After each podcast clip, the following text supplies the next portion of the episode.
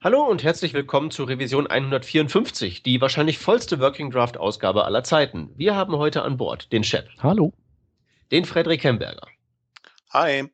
Den Hans. Ja, guten Tag. Den Stefan. Hallo. Und als krönenden Abschluss als Sondergast den Marius. Hallo. Ähm, wir haben ähm, keine News, wir haben nur Themen. Vorher ähm, vielleicht noch, Marius, wenn du eben kurz so zwei, drei Takte erzählen könntest, wer du bist, was dich in diese Sendung gespült hast, ähm, sowas in der Richtung? Äh, also ich mache seit ungefähr jetzt drei, vier Jahren das so ein bisschen Webentwicklung als Hobby. Ähm, will ich auch später dann zu meinem Beruf machen. Und über den Working Draft habe ich damals in so einem Magazin gelesen das haben die da ziemlich gelobt und dann habe ich mir das angeschaut. Ich glaube, das war Revision 60 damals noch. Und seitdem bin ich da jetzt eigentlich, also höre ich fast immer zu. Cool. Wunderbar, so macht man das. Alles klar. Dann steigen wir doch mal in die Themen ein. Das erste Thema behauptet auf seiner Seite, es wäre Development and Development Environments Made Easy. Und ich habe noch nie was von dem Teil gehört. Wer kann mich äh, aufklären? Ähm, Frederik, du oder ich? Oder wer startet? Ist mir egal.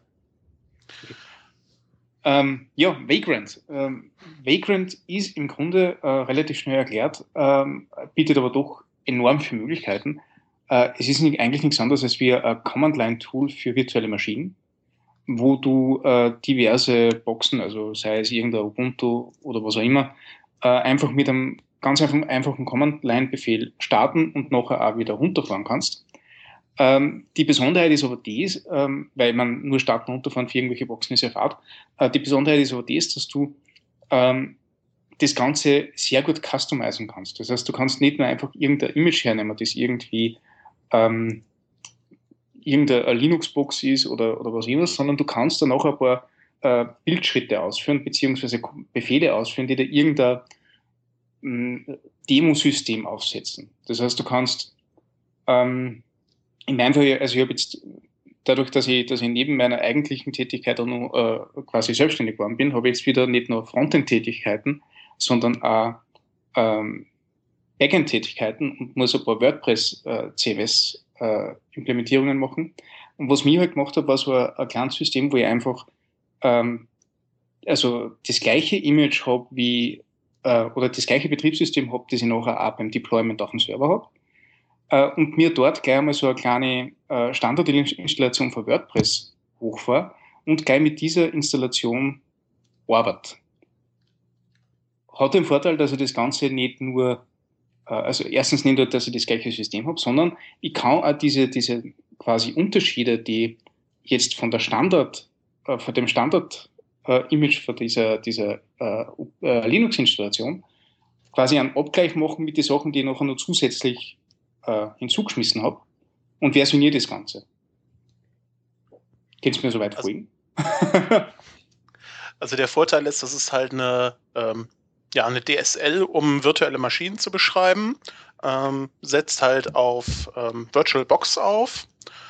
Und ähm, ja, wie Stefan schon gesagt hat, man kann halt nicht nur ähm, die eigentlichen Parameter der VM ähm, abspeichern, sondern man kann halt entweder über ein, Shell-Skript automatisch noch direkt Sachen mit installieren. Das kann zum Beispiel sowas sein wie, äh, ich bräuchte jetzt mal eine virtuelle Maschine mit einem Apache, mit einem PHP 5.3, weil das ein Kunde noch einsetzt, äh, mit einem MySQL-Server und mit anderen Tools. Und äh, ich kann halt diese Konfiguration immer wieder reproduzieren mit einem einzelnen Befehl. Also sobald ich die VM nochmal starte, ähm, läuft halt dieser gesamte äh, Installationsprozess komplett automatisch ab. Das hat natürlich auch einfach den Vorteil, dass ich mir dann zum Beispiel für einzelne Kunden oder für einzelne Projekte ähm, ja, eins zu eins diese Umgebungen nachbauen kann, die ich nachher auch auf dem Live-System habe. Das heißt, ich muss mir nicht ähm, unterschiedliche Sachen selber auf mein Entwicklungssystem draufhauen und äh, von Hand irgendwelche Konfigurationen umstellen, sondern ich kann das halt sehr schön in Isolation machen, kann dann auch mal ausprobieren, ähm, wie zum Beispiel ein Update von einer alten PHP-Version auf eine neue, äh, ob danach das Projekt noch funktioniert oder ob es da irgendwelche Schwierigkeiten gibt. Und wenn ich in einem Team arbeite, hat es natürlich den immensen Vorteil auch einfach, ich kann ähm, einfach diese, diese Vagrant-File, die dahinter rauskommt, beliebigen Kollegen geben und einfach sagen, hier, installier mal.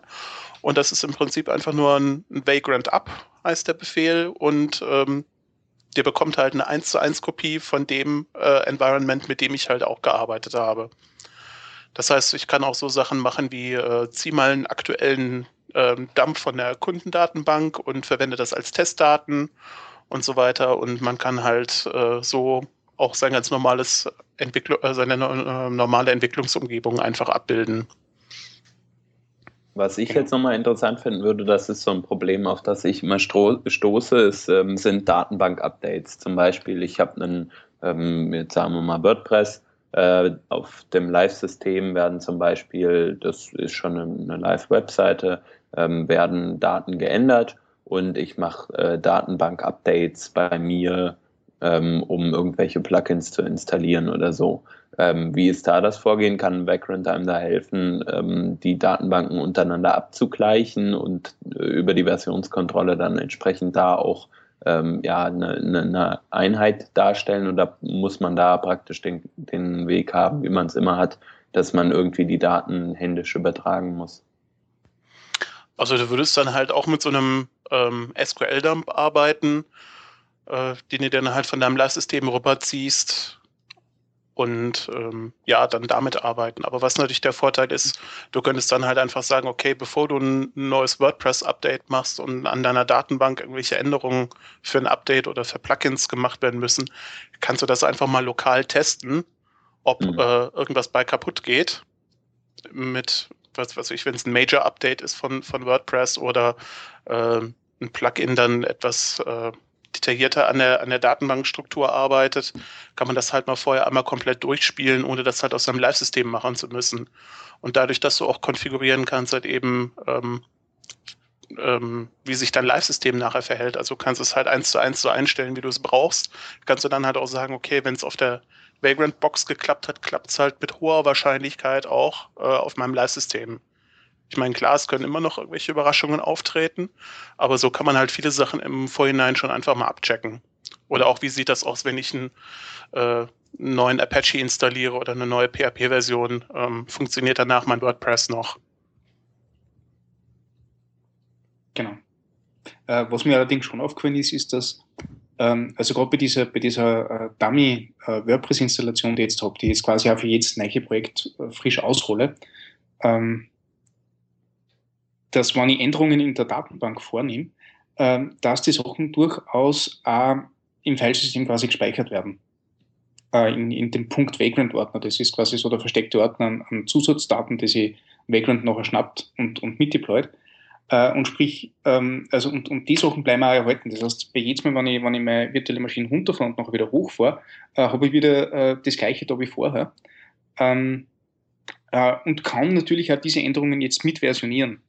Das heißt, es war durchaus möglich, dass wenn ich ein bisschen, ein bisschen äh, Filesystem-Hacker bin, wenn ich nachher wirklich aufs Live-System gehe, dass ich einfach so passt, also diese Initialbefüllung, die ich schon auf meinem Testsystem gemacht habe, das ich mir einfach jetzt so hoch und runter gefahren habe, die schmeiße ich einfach nachher mit drauf. Also ich quasi alle, ähm, alle Files, die äh, Vagrant mir jetzt zum äh, Image-Server noch dazu, dazu saugt, sind nachher die Files, die ich bei irgendeinem Deployment aushole auf dem Server. Ist natürlich ein bisschen riskant und muss nicht unbedingt funktionieren. Ähm, aber ähm, nachdem er mit gleichen Umgebungen arbeitet oder mit gleichen Umgebungen arbeiten soll, war das durchaus eine Möglichkeit. Also ich weiß jetzt, dass bei, bei den Sachen, die ich jetzt eincheckt habe bei mir ins Git, äh, ähm, wenn sich jetzt der Kollege die schnappt und äh, ebenfalls äh, äh Vagrant startet, ähm, dann hat er alle Sachen da, die ich vorher auch gehabt habe. Auch alle Demo-Daten, die ich initial befüllt habe und solche Sachen. Und anstatt zwischen, zwischen zwei Vagrant-Boxen hin und her äh, ähm, zu arbeiten und dazu committen, kommt man rein theoretisch das Ganze natürlich auch aufs Live-System stellen. Ja, also das finde ich halt gerade auch den angenehmen Part, dass man halt auch so diese Boxen einfach an Kollegen weiterarbeit, äh, weitergeben kann und dann gemeinsam an den Sachen arbeiten kann. Also genauso wie du deinen Source Code per Git versionierst, kannst du dann halt auch deine Arbeitsumgebung teilen. So vermeidest du dann halt auch diese typischen Sachen wie, äh, ja, auf meinem lokal konfigurierten Apache funktioniert's und äh, bei dem Kollegen funktioniert's nicht, weil der hat irgendwann mal vor x Jahren eine Einstellung geändert und seitdem funktioniert dann irgendwie äh, das bei ihm nicht, aber bei mir äh, funktioniert es halt. Ne? dann musst du dich halt mit solchen Sachen nicht mehr beschäftigen, sondern du kannst halt sagen, okay, wir bauen das halt wirklich eins zu eins nach, wie es nachher auch deployed ist. Und du kannst halt auch mit einer äh, von diesen Vagrant-Dateien auch mehrere Server zum Beispiel erzeugen, also mehrere virtuelle Maschinen äh, im Bundle verwalten. Also sowas wie, ich habe eine Maschine, die ist ein Webserver, eine Maschine, die ist ein Datenbankserver oder ein, ähm, ein Proxy oder was man immer noch als separates System hat. Und ähm, ja, kann das halt komplett mit, mit einer Box verwalten oder mit, mit einer Konfigurationsdatei.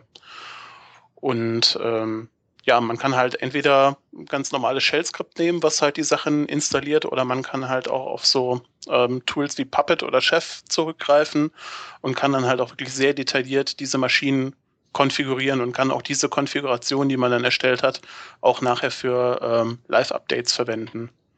Also ich kann dann auch hergehen, wenn ich dann ähm, ein Update bei mir in der VM gemacht habe, irgendwie an Systemdateien was geändert habe, dass ich das halt auch eins zu eins äh, nachher auf mein Produktivsystem spielen kann, um das dann nachzustellen. Genau. Setzt ihr da schon äh, aktiv in Teams ein? Frederik, äh, ich weiß jetzt zum Beispiel, du bist ja in einem größeren ähm, Projekt auch jetzt tätig. Nutzt ihr das da? Ähm, wir haben das tatsächlich verwendet für äh, Test-Environments.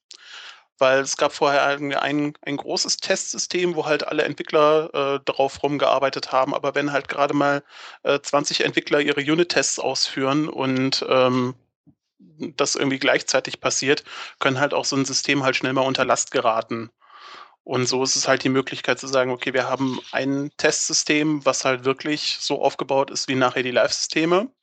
Das ist halt alles einmal konfiguriert und, und wird genau ähm, ja, durchgezogen, alle Einstellungen bis hin zur HT-Access, ähm, wie das nachher abgebildet werden soll. Und das kann dann jeder lokal bei sich äh, auf der Maschine laufen lassen und kann dann so halt auch seine, seine Tests in seiner eigenen Umgebung fahren.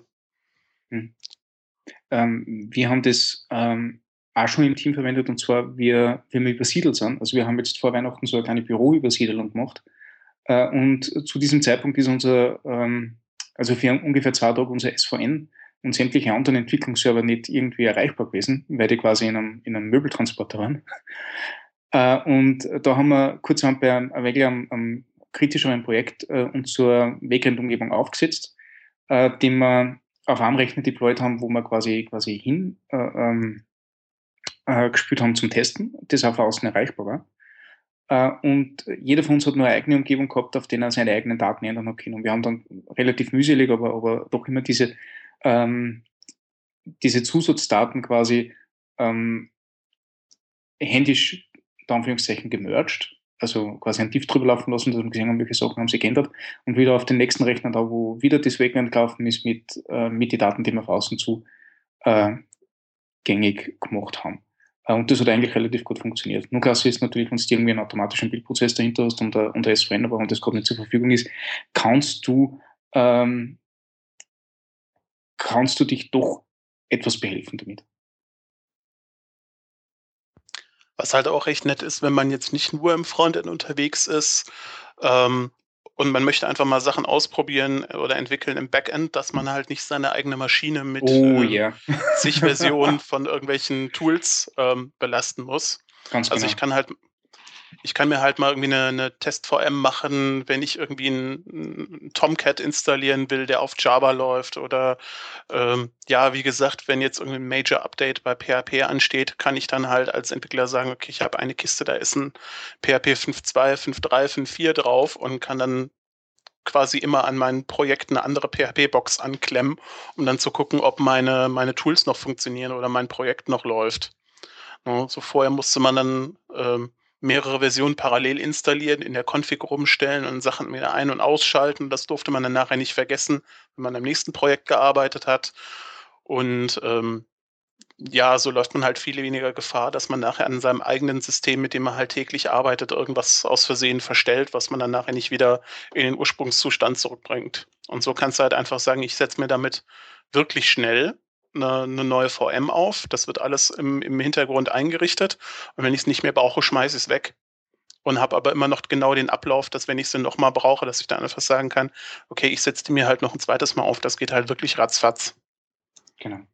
Ja, dafür hat ich auch eingesetzt, weil ich habe nämlich äh, eine Phantom.js, also Phantom.js gebraucht mit Flash Support und dafür gab es nur ein Bild für Ubuntu 32-Bit und ich habe halt eben Windows 64-Bit und das funktioniert natürlich gar nicht und dementsprechend habe ich mir einfach eine Vagrant VM gebootet und dann hat das einwandfrei funktioniert. Das ist toll eben dran. Auch für äh, Node.js nehme ich halt auch her und die meisten nativen Module dafür funktionieren auf Windows einfach nicht und die kann man dann mhm. eben halt mhm in der virtuellen Maschine ganz einfach zum Laufen bringen. Mhm.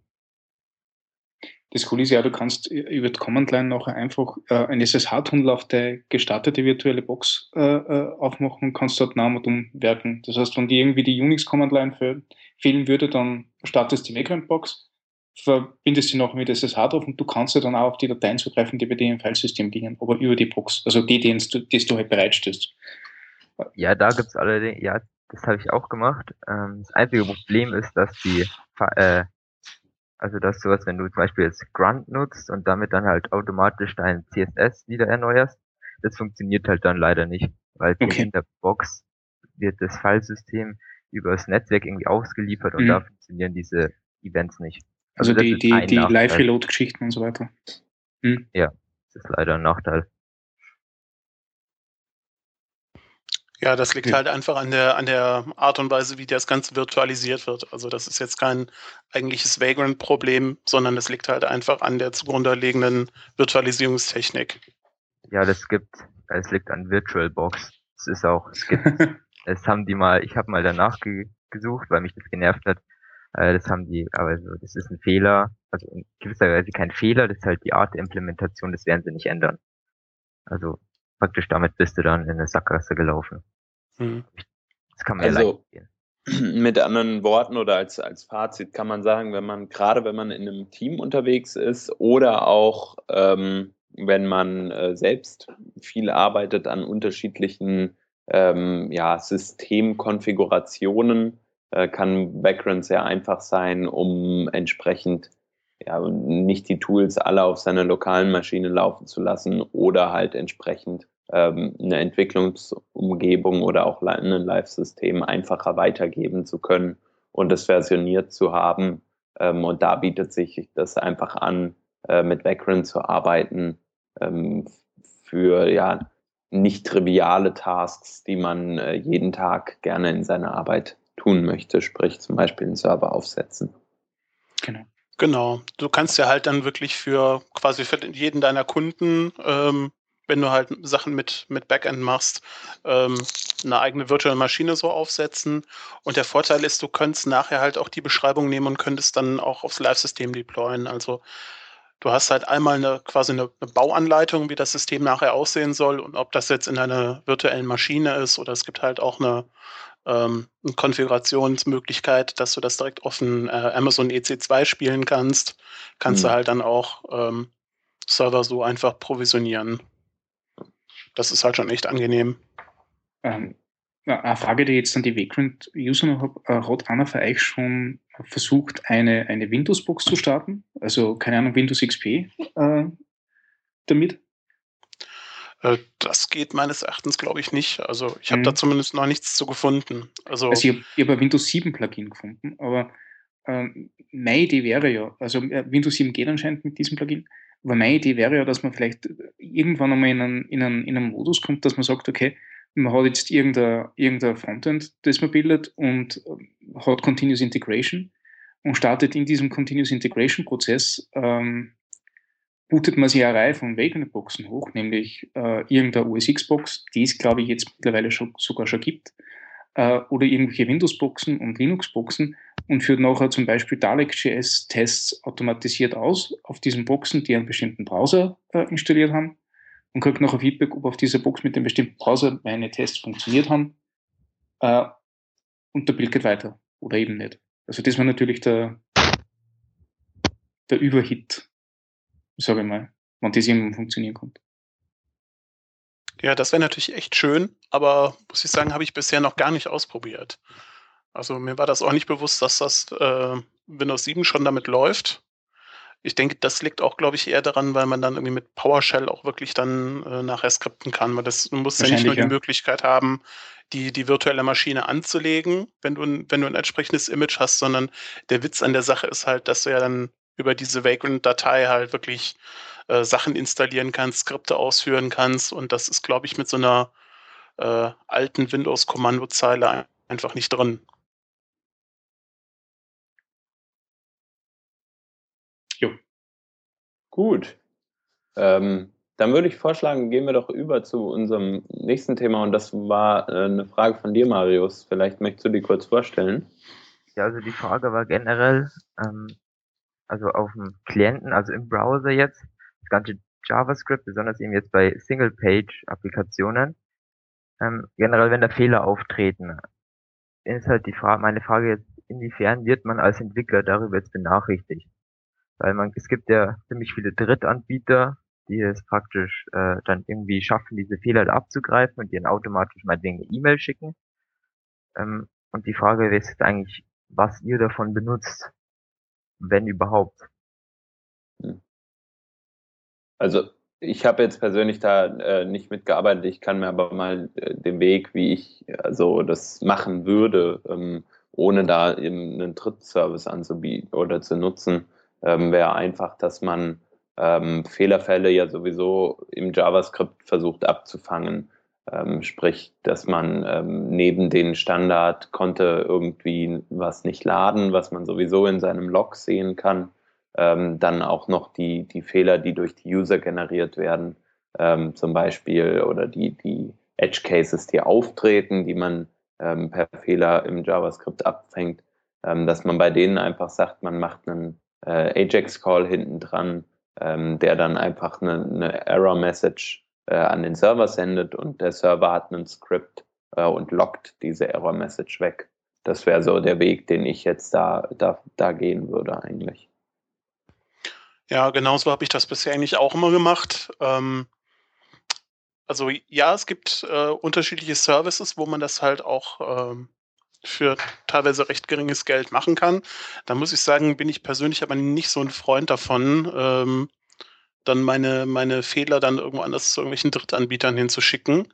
Ähm, je nachdem, wenn man halt mehrere unterschiedliche Monitoring-Tools dann auch nachher hat, dann hat man auch wieder mehrere Accounts, wo man dann äh, erst einmal rumsuchen muss. Und bisher habe ich das halt auch so gemacht, dass ich im Prinzip ähm, äh, das Window on Error abgefangen habe und ähm, dann halt eben, äh, wie der Hans schon gesagt hat, auch einfach eine Log-Message rausgeschickt haben mit der entsprechenden URL der Seite, ähm, User Agent, ähm, so, so ein paar Browser-Infos, also in welchem Kontext tritt das Ganze noch auf und dann halt die Fehlermeldung, die dann ans, ans Backend geschickt wird. Das Einzige, worauf man natürlich dann achten muss, dadurch, dass es dann äh, die URL ja im JavaScript drin steht, dass man dann halt noch irgendeine Kontrolle einbaut, dass äh, einem dann nicht fremde Leute irgendwie die Logfiles fladden mit irgendwelchen anderen Sachen. Also da muss man halt im Backend dann ein bisschen aufpassen und ähm, dann noch halt einfach gucken, bevor man die Sachen wegloggt, äh, ob derjenige dann auch wirklich berechtigt dazu ist. Und hat das dann auch funktioniert? Also ist es unterm Strich dann auch zu den Fällen eigentlich gekommen, dass man jetzt das System gebraucht hat? Also ja, definitiv. Ähm, also das war halt auch wieder bei einer, bei der größeren Plattform, an der ich mitgearbeitet habe, wo man einfach nachher sagen konnte, ja, man hat halt irgendwie zwar Unit-Tests geschrieben und man hat alles Mögliche ausprobiert, aber man weiß jetzt natürlich nicht, ob nicht irgendjemand noch halt eben mit einem äh, alten Android-Browser, mit einem IE7 oder sonst irgendwas unterwegs ist, wo man halt auch nicht immer alle Edge-Cases abtesten kann, je nachdem, was halt noch irgendwie an Toolbars und Plugins so weiter installiert ist. Ähm, was also unter Umständen gar nicht auf dem eigenen Rechner auftritt oder man gar nicht testen kann, dass es da tatsächlich noch seltsame Edge Cases gab, die wir damit gefunden haben.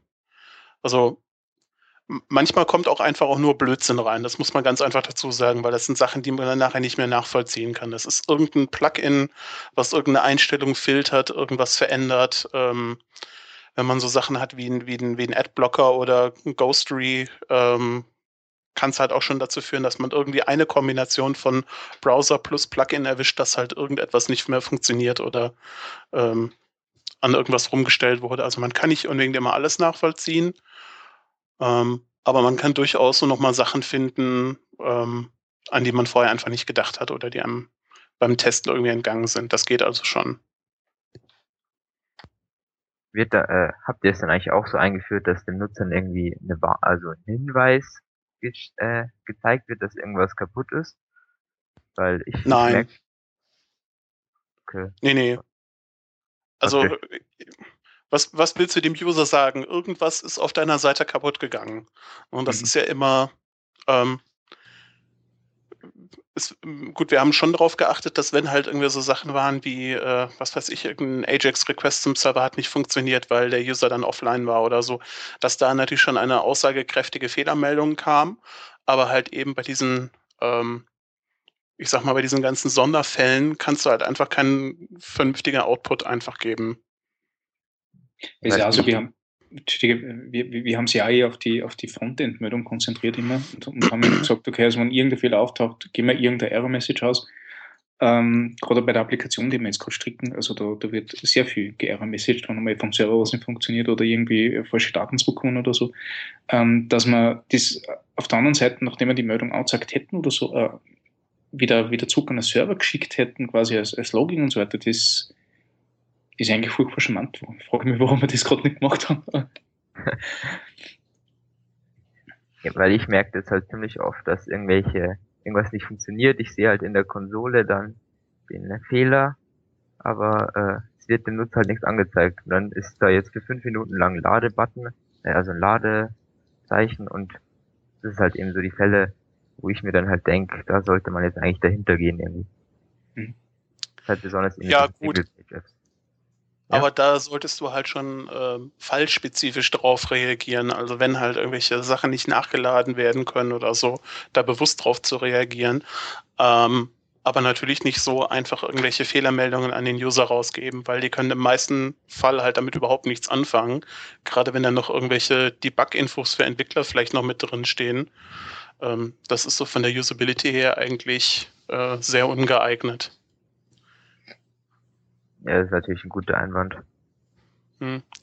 Worauf man natürlich dann auch achten sollte, wenn man solche Sachen einfach an den Server lockt, ist, dass man dann halt pro Seite vielleicht auch einfach die Anzahl der äh, maximalen Fehler auch irgendwie begrenzt. Das heißt, wenn man zum Beispiel irgendwie ein, ein, ein Skript hat, was versucht halt irgendwie äh, Sachen nachzuladen und das halt in einer Schleife macht, dass man dann halt nicht irgendwie 200 Mal denselben Fehler an den Server schickt. Das ist dann in der Regel nicht sonderlich hilfreich.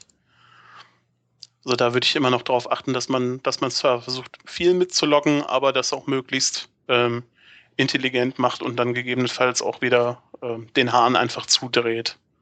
Ja, ich denke, das ist jetzt die Kunst dabei, so ein System, also in gewisser Weise entweder finden oder selbst zu machen. Weil ich weiß es nicht, wie ihr das äh, geregelt habt. Habt ihr das dann selbst entwickelt oder irgendwas von GitHub oder irgendeine Open Source Foto, äh, Open Source Lösung hergenommen? Ähm, nee, also in diesem Fall habe ich das selber entwickelt. Das ist aber, wie gesagt, auch nur den äh, Window-on-Error-Händler abfangen und äh, einen Post-Request rausschmeißen. Das ist jetzt bei mir mit, mit Kommentaren und noch so ein bisschen Shishi hinten dran, sind das gerade auch mal 60 Zeilen. Ne? Also das ist jetzt nicht sonderlich aufwendig und das Ganze lässt sich halt wirklich in, in ein paar Zeilen schon umsetzen. Also weiß nicht, ob es da schon irgendwelche fertigen Lösungen gibt gibt halt immer dann solche in diese großen Enterprise-Versionen, zum Beispiel eben Sentry oder so. Es ist so, also so ein praktisch so ein ganzes System, das du auf einem eigenen Server hosten musst. Ähm, es gibt auch so Services, da hat der Paul Irish mal einen Post gemacht. Ähm, die können wir auf jeden Fall verlinken. Äh, also wir verlinken quasi Paul Irish's Post. Der hat äh, sechs zum Beispiel reine ähm, JS äh, Fehler-Log-Dienste, die das dann auch aufbereiten und so hier gelistet. Und da kann man auch so Trial-Accounts und kostenlose Accounts machen, die dann so ein bisschen limitierter sind. Und ansonsten gab es ja mal bei ähm, Opera, beim dev.opera.com einen Artikel, wie man mit On Arrow, was man da so basteln könnte. Den kann man ja auch noch verlinken. sage ich jetzt mal. Machen wir. Da ist das ungefähr so beschrieben, wie der Frederik das sich gebaut hat. Genau. Dann haben wir die Frage auch beantwortet, würde ich sagen. Jo. Genau, danke. Mm. Und ähm, weiß nicht, wollen wir, wollen wir erstmal einen Tipp noch geben für diese Woche? Äh, wie, wie ist das? Oder Glücksrad erst, Peter? Ähm, wir können gerne eine Runde Glücksrad spielen. Zeit genug haben wir ja eigentlich. Na, dann machen wir das doch mal. Dann machen wir das doch mal. Ihr müsst mir nur einen kleinen Moment ge Zeit geben. Genau. Marius, du musst weg, ne? Richtig? Ja, genau. Dann bedanke ich mich nochmal, dass ich dabei sein durfte. Alles klar. Wir danken dir. Schönen Abend. Ja. Tschüss.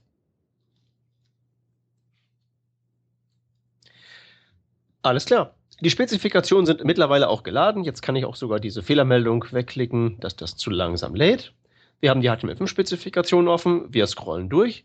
Ähm, unsere Glücksfee ist heute der Hans und sagt Stopp und wir müssen dann ad hoc über irgendein Thema referieren, auf das mein, meine Scrollerei dann stoppt. Alles klar? Geht's los? Ich äh, scrolle wie ein Berserker. Stopp. Führe uns. Okay. ähm, wir sind mitten in Canvas-Krempel drin gelandet. Da waren wir auch schon mal. Es geht um dieses äh, angeblich existierende Path-Objekt. Okay, wollen wir dann nochmal lieber? Ähm, ich könnte ja kurz was zur Implementierung sagen, weil zufälligerweise scrollte das tatsächlich äh, vor ein paar Tagen an mir vorbei. Ähm, da hatte nämlich jemand auf Stack Overflow gefragt, ob das mittlerweile überhaupt irgendwo geht oder ob das ein reiner Papiertiger ist. Äh, es ist ein reiner Papiertiger. Wir machen nochmal. Okay, dann ich geht's. scrolle nochmal. Und stopp.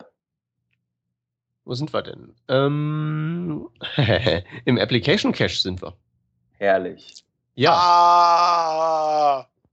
Ich dachte, ich frage einfach mal so. Ähm, wir sind ja nun mittlerweile da angekommen, dass wir alle ähm, darüber reden, ähm, ah, offline first und es gibt Hoodie und so ein Krempel. Ähm, weiß nicht, habt ihr da mittlerweile mal irgendwie so semi-erfolgreich was damit gebaut? Ich meine, lang genug gibt es das jetzt ja und in genug Browsern funktioniert es ja eigentlich auch. Naja, irgendwie das ganze Ding ist per se halt irgendwie so ein bisschen äh, quirky, dass ich damit nicht wirklich irgendwas gebaut habe. Also ich habe es mir natürlich mal angeschaut. Ich habe natürlich auch den Validator dafür geschrieben, aber so wirklich äh, im produktiven Einsatz nicht wirklich, eben weil es halt noch so viele Ecken und Kanten hat und man immer halt noch mal gucken muss, ob auch wirklich alles so funktioniert. Also man kann sich damit halt auch eben genauso viel zerschießen, wie es einem hilft. Also ich habe eine Seite habe ich mal offline fähig gebaut, äh, eine Kirby-basierte Seite, äh, wo auch das Manifest über eine Kirby-Template gelaufen ist. Ähm, hat geklappt, ist aber schon anstrengend. Okay, was waren jetzt so die besonderen Hürden? Also abgesehen vom zweimal F5 drücken? Ähm, weiß ich jetzt nicht mehr genau. Also das zweimal F5 drücken auf jeden Fall irritiert natürlich jeden, der mit der Seite irgendwie rumhantiert, ähm, der das irgendwie nicht präsent auf dem Schirm hat. Ähm, ja, ich glaube, das war einfach alle Ressourcen erstmal erfassen, die offline gespeichert werden müssen. Bilder habe ich dann einfach per Data URI äh, in, ins HTML geschrieben, dass ich die los war. Ähm, genau, und dann eben die, wenn das, wenn du Änderungen am Manifest-File hast, während das eingelesen wird, dann verwirft er das ja auch. Das ist so ein bisschen blöd. Ich habe so ein, ich hatte mal auch so ein App-Cache-Größentest-Seite äh, gebaut, die den halt, ähm, die im Manifest auf Dateien verlinkt, die, ich glaube, ähm, 1 MB groß waren, aber die, deren Inhalt halt mit gzip auf 2 KB geschrumpft wurden. Und so konnte ich halt dann ganz easy testen, bis auf wie viel Megabyte der App-Cache ähm, hochblähbar war. Und äh, der Test geht mittlerweile nicht mehr in Firefox zum Beispiel, weil der, der scheint irgend so ein Prefetching auf dieses Manifest-Ding zu machen, während das alte noch abgearbeitet wird. Und dann merkt der, oh, jetzt habe ich, also mein Test erhöht halt immer die Megabyte-Zahl und deswegen steht da noch was anderes im Manifest drin und weil der alte Test noch nicht abgelaufen ist, sagt er dann, oh, da hat sich was geändert, nee, dann muss ich den alten Test auch direkt abbrechen. Also irgendwie total so irgendwie Race Conditions und okay. macht keinen Spaß. Äh, entspricht denn dieses Firefox-Verhalten irgendwie dem Standard? Weil das hört sich jetzt für mich komisch an. Macht ja auch sonst keiner, ne? Das ging ja auch irgendwann mal und äh, ich glaube, der Chrome macht den Test noch. Opera hat den irgendwie nie gemacht, da habe ich nie rausgefunden, warum. Ähm, also an sich ist das schon richtig, dass wenn das Manifest-File sich verändert, während gerade offline gespeichert wird, dass er das dann alles verwirft. Ähm, aber eigentlich habe ich das in meiner Anwendung erst nach Abschluss des Tests, nach, nach Abschluss eines Testlevels gemacht. Und mhm. mir scheint es so, als ob der Firefox ähm, irgendwie, was weiß ich, dass sich da Vorgänge überlappen und das war meine Verschwörungstheorie. Mhm. Und das dann eben detected, wo es eigentlich nicht, eigentlich noch nicht hätte sehen dürfen. Ja, also ich finde es nicht so richtig. Es ist machbar, aber es ist irgendwie und ist eine lustige Knobelei, aber so auf Dauer macht es keinen Spaß. Ich denke, du musst halt wirklich einen Use Case haben, wo du auch sagst, ähm, ich habe jetzt eine, eine, Webseite, die auch wirklich von vielen Leuten offline genutzt wird. Also das, das Beispiel, was der äh, Jake Archibald ja damals hatte, war ja dann wirklich die Umsetzung von Lanyard ähm, wo er meinte, okay, dann bist du jetzt auf der Veranstaltung selber, hast vielleicht kein WLAN, äh, wie das so ist auf Konferenzen, bist irgendwo in der Pampa unterwegs und willst jetzt trotzdem auch noch mal gucken, ähm, wer sind denn da die Sprecher oder mit wem wollte ich mich dann noch mal treffen, also dass man da halt noch so, so einen Offline-Conference-Guide hat. Ja, die Seite, das, war auch, die, war auch die Beyond Tellerrand äh, aus diesem Jahr, die Seite. Da hatte ich dem Marc gesagt, ich kann die offline, ich kann ihm die ja mal offline machen ähm, auch für die ganzen ausländischen Gäste. Da können die sich das Ding offline einmal auf ihre, auf ihre Gurke draufladen und wenn die dann keinen keinen Internetzugang haben und vor Ort war der jetzt ja auch nicht super, super Bombe, dann äh, haben die halt die Infos alle da drin. Ja, man, es ist halt, man hat es, glaube ich, auch leichter, wenn man erstens das von Anfang an so einplant, dass das von vornherein klar ist, dass es offline sein wird ähm, und wenn man halt eben tatsächlich auch das dann nicht mehr nach den Maßstäben von der Webseite misst, weil es das halt eben keine mehr ist. Das ist immer so das Mantra, was ich runterbete. Das ist dann keine Webseite mehr, sondern ist halt eben eine App, die zufälligerweise in HTML und CSS und JavaScript geschrieben ist und im Browser stattfindet. Aber sonst verhält sich das Ding halt eben nicht mehr wie eine Webseite. Mhm. Und wenn man das so versteht, dann geht das auch ganz gut. Ich hätte noch einen, eine Seite, die das auch benutzt, die ich da mal pluggen möchte. Ähm, developers.whatwg.org. Das ist so die ähm, runtergekochte Spezi Version der ähm, HTML5-Spezifikation, durch die wir gerade durchgescrollt sind. Da gibt es ja die WhatWG-Spezifikation und die W3C-Spezifikation und von jeder dieser Varianten gibt es ja einmal diese Developer Edition, die ohne diesen ganzen Algorithmuskrempel auskommt, sondern verständlich erklärt, wie es ist, also sozusagen Self-HTML in aktuell. Und die ähm, WhatWG-Variante davon, die ist auch eine Offline- ähm, also die Seite ist offline tauglich. Die hat so einen kleinen Ladebalken, der einem anzeigt, wenn sie synchronisiert. Und der große Vorteil davon ist halt eben, auch wenn ich mal unterwegs bin und irgendwie was hacken möchte, während ich im, im Zug sitze und der fährt dauernd im Tunnel und das Internet ist schlecht, die Dokumentation ist immer da. Ohne dass ich da irgendwie mal was runterladen musste oder so. Ich surfe einfach die Seite an und es geht halt einfach. Und das ist schon ziemlich großer Sport, wenn sowas funktioniert. Ja, auf jeden Fall. Also, das ist auch wieder so ein Ding, wo ich denke, das macht Sinn, für so Dokumentationen. Das hatte ja der ähm, Anselm neulich auch nochmal irgendwie getwittert, als er dann irgendwo im Zug saß und an einem Projekt arbeiten wollte und dann irgendwann festgestellt hat, so ja, hm, ohne Internet irgendwie zu arbeiten, macht dann doch nicht so viel Sinn. Ja, verteilte Versionskontrolle ist halt doof, wenn man sein Gehirn halt nicht dabei hat, sozusagen. Bringt halt nichts, dass man dann halt eben lokal committen kann, weil man nichts schreiben kann, was man committen kann. Ja, Okay, also ähm, ich halte fest, äh, Finden wir immer noch nicht toll, aber geht halt auch nicht ohne in einigen Fällen. Also in der Mangelung von irgendwas Besserem oder Schickerem. Ähm, ja. ja. bis die Service Worker kommen, noch können wir nichts ja, genau. Besseres genau. die machen. Werden, die, die, werden bestimmt das Grundprinzip, also ja, ich, ich, ich, ich warte halt ab, bis die kommen und dann schaue ich mal, hm. ob sich das wirklich vom Effekt her so auswirkt. Bin gespannt. Jo. Aber bis es soweit ist, haben wir natürlich noch ein paar ganz, ganz heiße Links.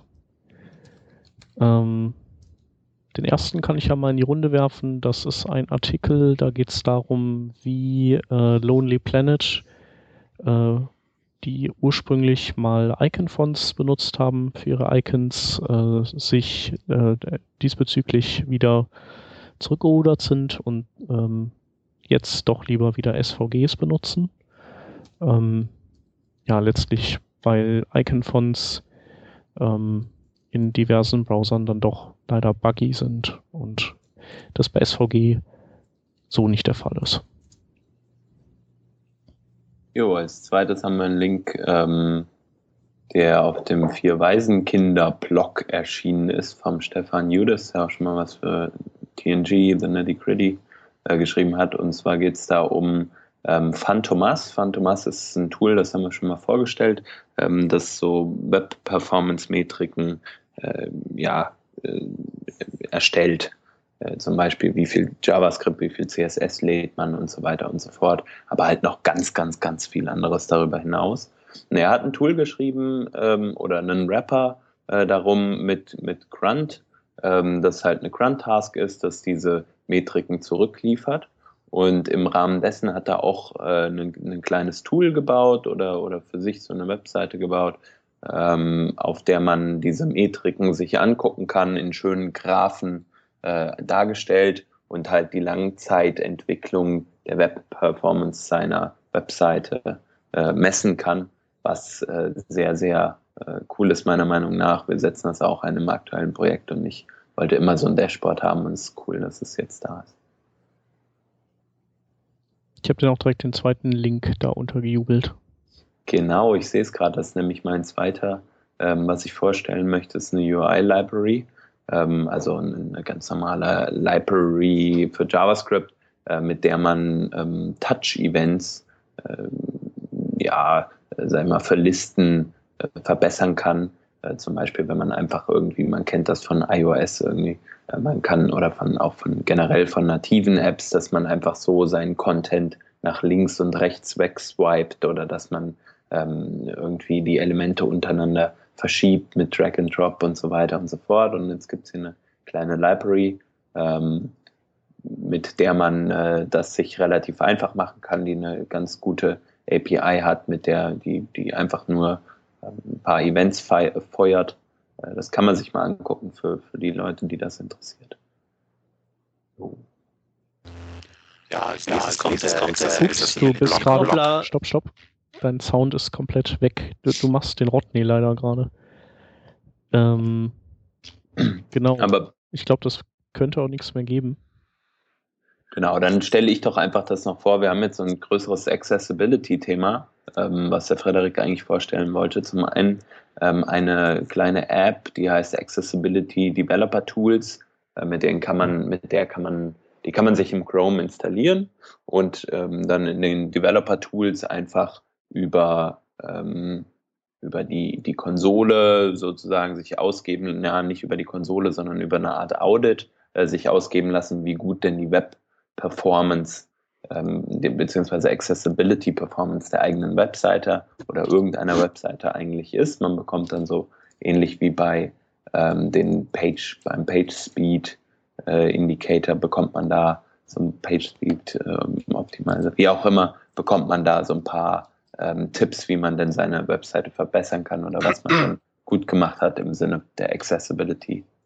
Und als nächstes ähm, ein weiteres Tool, das Access Lint heißt.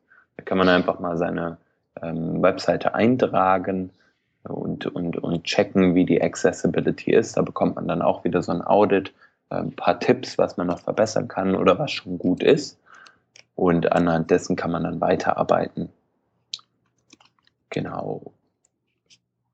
Und das letzte Tool in diesem Gefüge ist sowas ähnliches. Das ist auch Web Accessibility Evaluation Tool, nennt sich das Wave, kurz gesprochen. Ähm, und auch dort kriegt man entsprechend einen, einen, Report, was man alles gut gemacht hat, so zurück. Das ist auch wesentlich umfangreicher als ähm, das Accessibility Linting und äh, ja, das ist so ein Pro-Tool, was sich auf jeden Fall mal lohnt, genauer anzuschauen. Ja, das ist sehr empfehlenswert. Also ich habe das jetzt in der Vorbesprechung ausprobiert bei ein paar Seiten und das ist ziemlich cool. Also man kriegt es relativ hübsch präsentiert, was oder, oder relativ übersichtlich präsentiert, äh, wo es jetzt wirklich hakt und wo jetzt wirklich die Probleme sind. Und äh, hilft enorm. Also ich bin, ich werde sicher jetzt nach der Sendung aus bis. Jo, ähm, dann, dann werde ich gleich meine Links erzählen, wann das passt. Ähm, der erste ist ein kleiner Artikel von mir, äh, Create Manageable SaaS Components. Ähm, klingt ein bisschen weitreichend. Im Grunde ist das eigentlich nur so ein kleiner Hinweis, wozu es eigentlich diesen Default-Parameter in äh, SaaS gibt. Und ähm, also erstens mal für alle Leute, die sich gefragt haben, für was der eigentlich da ist und nachher für alle Leute, äh, die vielleicht interessiert, was man wirklich damit machen kann ähm, zum, Beispiel, zum Beispiel Komponenten schreiben, die man einfach äh, quasi als Drop-in-Files ähm, verwendet. Mit einigen Beispielen, unter anderem von Harry Roberts, der das ähm, relativ gut verwendet in seine äh, Bibliotheken. Äh, und der zweite Link, den ich gerne vorstellen möchte, ist ähm, die erste Entwicklerkonferenz in meiner Heimatstadt Linz, die Code.io, äh, die am 1. März stattfinden wird. Äh, und das ist wirklich eine Entwicklerkonferenz, sprich es ist hat jetzt nicht unbedingt ähm, irgendwie irgendeinen Fachbereich als Thema, ähm, sondern spannend für Frontend, Backend oder irgendwas Entwicklung einfach alles. Äh, es sind zum Beispiel, also auf dem Frontend-Sektor sind die Lia Veru und der Matthias Binance da, ähm, die, glaube ich, soweit ich das jetzt gesehen habe, äh, so ein Best-of äh, präsentieren für dem, was, was sie in den letzten Jahren präsentiert haben. Ähm, unter anderem ist auch der Vagrant-Erfinder äh, der Mitchell Hashimoto äh, mit dem Lineup sowie äh, einige andere im, im Bereich äh, GitHub, Ruby, sucht sich aus. Also ist sehr vielseitig und, und äh, hat eine sehr hohe Spannweiten und wird sicher ein spaßiges Event. Und vor allem das erste in Linz. Nice. Cool. Dann ähm, habe ich noch zwei Links. Der erste ist, ähm, heißt I Want to Use und ähm, der fokussiert sich auf mobile Browser und ähm, dort kann man ähm, Features ähm, abklappern und schauen, wie viel Prozent der mobilen Userschaft ähm, basierend auf den Browser-Marktanteilen, äh, die so derzeit vorherrschen, also wie viel Prozent der User bestimmte HTML5-Features äh, unterstützen. Zum also, und die werden wiederum gefüttert von äh, über Kenner Use. Äh, ganz interessant und cool. Und das letzte Ding ist äh, auch ein, so ein eigenes. Ähm, wir haben ja vor einem Jahr ungefähr das Open, also die Seite opendevicelab.com gebaut, wo es darum geht, also dass die ein Verzeichnis von Open Device Labs in der Welt ist und wo man nachschauen kann, welches ist in der Nähe und was haben die für Devices. Und da haben wir jetzt eine Unterseite für gebaut, wo es darum geht, dass Leute ihre alten Mobilgeräte ähm, äh, ja, Open Device Labs sponsern können. Und äh, ja, wer Verwandte hat, die zu Weihnachten ein neues Smartphone bekommen haben und die nicht wissen, wohin mit dem alten. Ähm, vielleicht haben die ja Bock, das darüber in einem Open Device Lab zu spenden. Genau. Das war der letzte Link. Ich würde sagen, das ist das Ende dieser Sendung. Oder? Wir hatten noch eine Empfehlung, eine kleine, ne? Stimmt. Der, der Tipp der Woche. Der Tipp der Woche. Und zwar hat der Rodney äh, im Twitter drinne äh, einen äh, interessanten Tweet gesehen von jemandem, äh, der einen kleinen Tipp zu OS X Terminal, also zu Terminal oder auch iTerm ähm, gibt. Und zwar geht es da drum, ihr kennt das alle, ihr tippt irgendwas in die Command-Line ähm, und dann fällt euch auf, oh Mist, Zeichen vergessen und man muss mit den Cursor-Tasten ähm, ganz bis, je nachdem wie lang die Zeile ist, einige Sekunden warten, bis man an der richtigen Stelle ist. Viel schneller ging das ja, wenn man dahin klicken könnte. Das funktioniert aber irgendwie nicht. Und der tolle Trick, und das ist das, was wir heute gelernt haben, ist, man kann einfach ähm, den Option Key, also Alt gedrückt halten, dann klicken auf die entsprechende Stelle und der Cursor springt dorthin. Wow.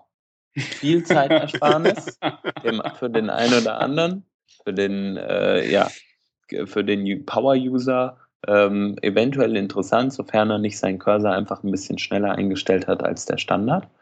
Ähm, aber wir wollten das euch als Tipp mitgeben.